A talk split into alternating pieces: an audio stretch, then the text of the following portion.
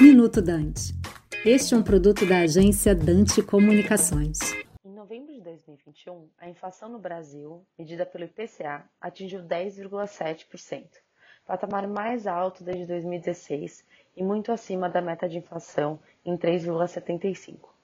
Assim como foi em 2016, esse ano o grande vilão das altas dos preços é o grupo composto por itens administrados. Porém, ao contrário de 2016, a inflação esse ano, em 2021, está sendo impactada principalmente pelos efeitos da pandemia. Isso porque, com o isolamento social, houve uma recomposição da cesta dos consumidores, com queda da demanda de serviços e um aumento da demanda de bens, gerando dois choques.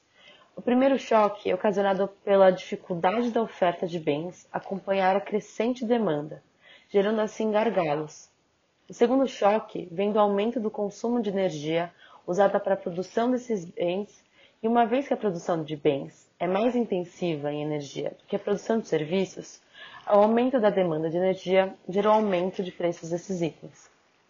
O cenário inflacionário é desafiador, mas tudo indica que o pior já passou e o pico de inflação ficou em dezembro de 2021.